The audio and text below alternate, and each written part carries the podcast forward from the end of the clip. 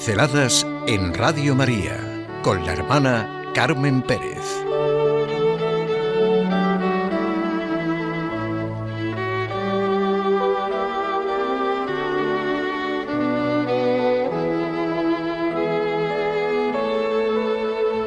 Esperanza o expectativa. La oración es esperanza en acción, dice Benedicto XVI en su encíclica En esperanza fuimos salvados. Los creyentes somos testigos de la esperanza. Una tensión producida entre dos personas que además de familia parecían amigas, pues nos llevó a diferenciar con una de ellas la enorme diferencia entre esperanza y expectativa. Esperanza, de lo que estamos hablando, no es de ninguna manera lo mismo que expectativa. Hablamos de la esperanza que solo se puede poner en Dios.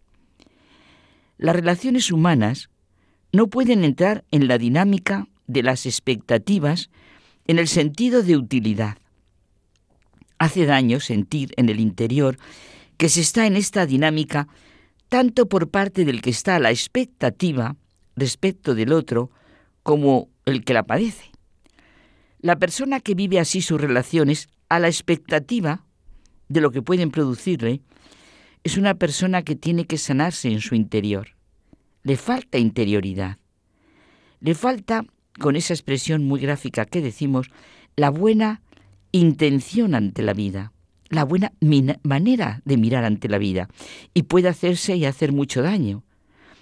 Las relaciones humanas, para ser fecundas, han de estar en otra dinámica, en la dinámica de la esperanza, que es la dinámica de la fe, de la confianza, de la veracidad, de la comprensión, del respeto, del amor y de la humildad. Expectativas son suposiciones que uno espera. Siempre son resultados ventajosos, convenientes, que si no se consiguen pueden ocasionar pues decepciones.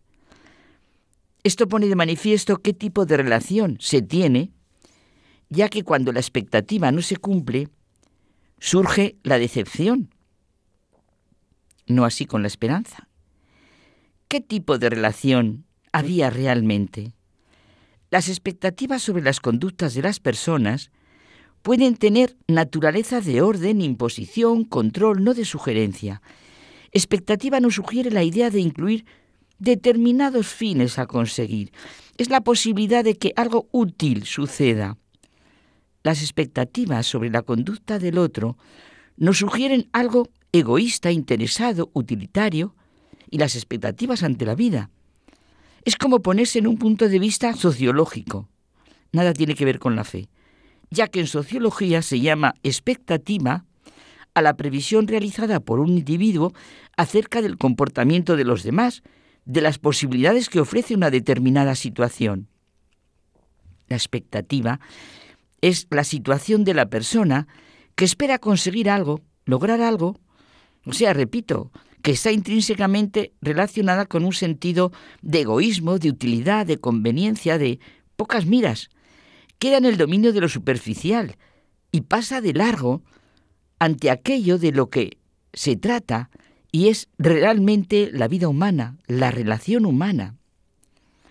Hay personas que pasan la mayor parte de su vida sintiéndose ofendidas por lo que los demás les hacen, pero son ellas las que realmente no tienen buena intención ante la vida.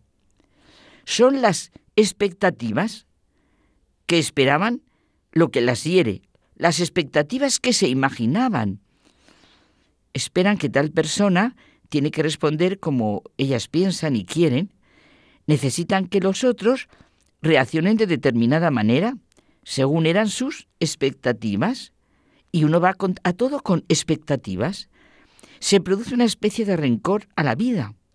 Se piensa que siempre padecen injusticias, que sus expectativas se han visto defraudadas, que sus pretensiones no han obtenido satisfacciones, que siempre se está hablando de ellas mal, que no responde a sus expectativas.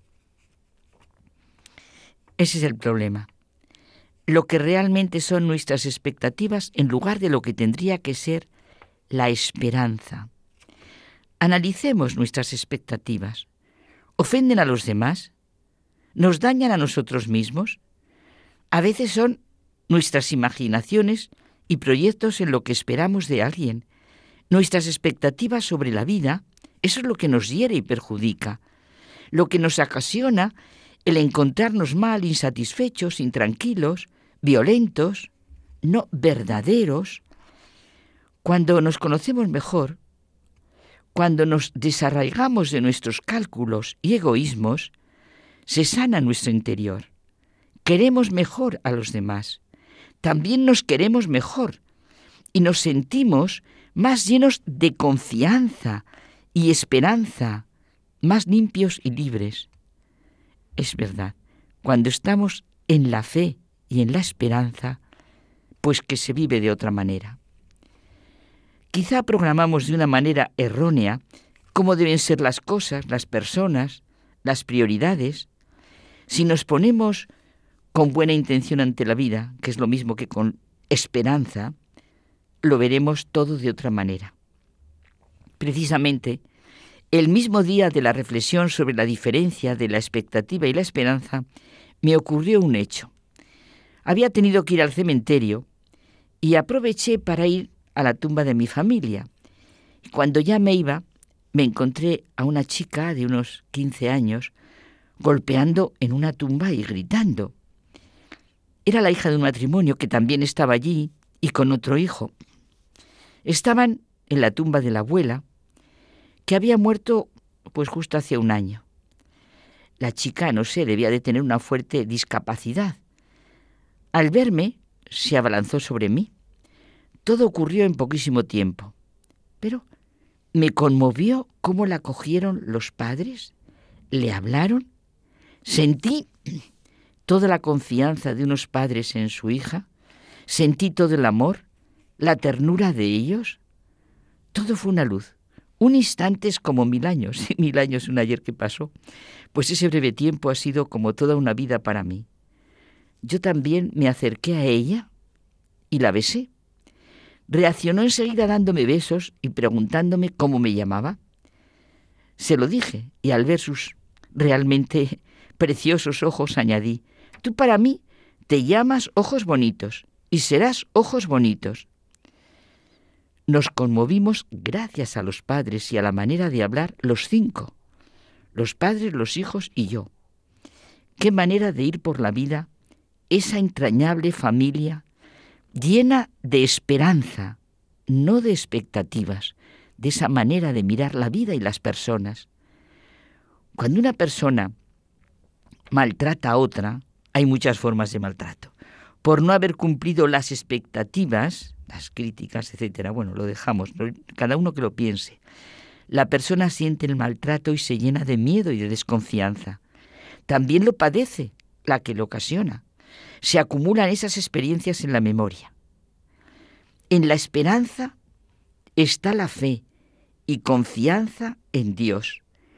Hay fuerza, llena la vida de buena intención.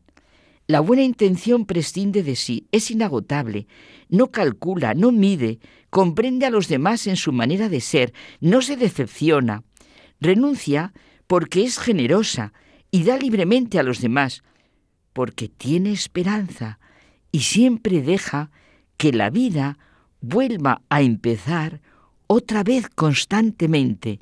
Nosotros llenos de esperanza, fuera todas esas expectativas.